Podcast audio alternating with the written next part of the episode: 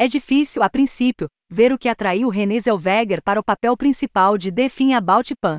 Zellweger, em uma tentativa de se parecer com o assassino condenado da vida real Pan Rupp, se força a agir através de uma mortalha de próteses corporais.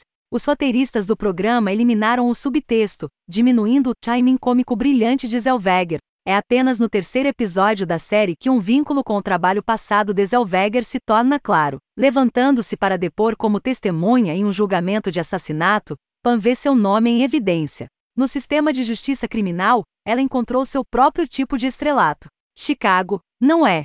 Esse filme permitiu que Zellweger fosse tão perspicaz e afiada quanto sua personagem era insensível e alheia. Mas Pan, uma série limitada baseada na história real de Rupp, tem muito em comum com o famoso papel musical de Zellweger. Ele tenta enfatizar as fomes e as vaidades que levam as pessoas a matar. Pan, afirma o programa, encontrou como uma figura central em um caso de assassinato de 2011 uma maneira de importar. Um promotor obcecado em encontrar uma narrativa clara, verdadeira ou não, estava muito disposto a explorar sua necessidade. Pan, uma nativa de Missouri, prestou depoimento no julgamento por assassinato de Russ Faria, interpretado aqui por Glenn Fleshler. Ela havia cultivado, obsessivamente na narrativa deste programa, uma amizade com a esposa de Russ, Betsy, Kate Mission, que estava em estado terminal. Quando Betsy foi encontrada esfaqueada repetidamente, Pam prestou depoimento sobre a volatilidade e o uso de substâncias de Rus e garantiu, após a condenação de Rus, uma confiança para suas filhas.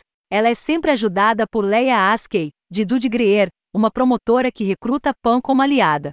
O show deixa intrigantemente claro que Leia está fora de sua profundidade, e é beneficiária de um ethos em favor impensado de afastar os bandidos. Ela é auxiliada por um juiz com quem mantém uma relação amistosa e pela presunção de culpa. Iselweger é muitas vezes abafada, seja pela sonoridade da produção remodelando seu corpo ou pela narração literal. A história de Pan Rupp chegou à infâmia nacional em parte devido à cobertura do Dateline da NBC, e esta série usa o correspondente do Dateline, Keith Morrison, para comentar sobre a ação.